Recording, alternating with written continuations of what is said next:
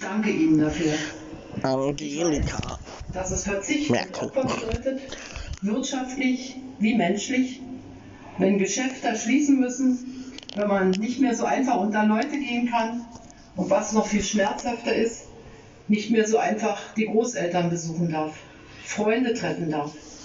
Wir alle müssen darauf eine Zeit lang verzichten. Dass sich so viele an diese Verhaltensregeln halten, das berührt mich sehr. Und trotzdem habe ich So ja. zeigen wir Fürsorge für ältere und vorerkrankte Menschen, denn denen würde das Virus am gefährlichsten. Kurz gesagt, so retten wir Leben.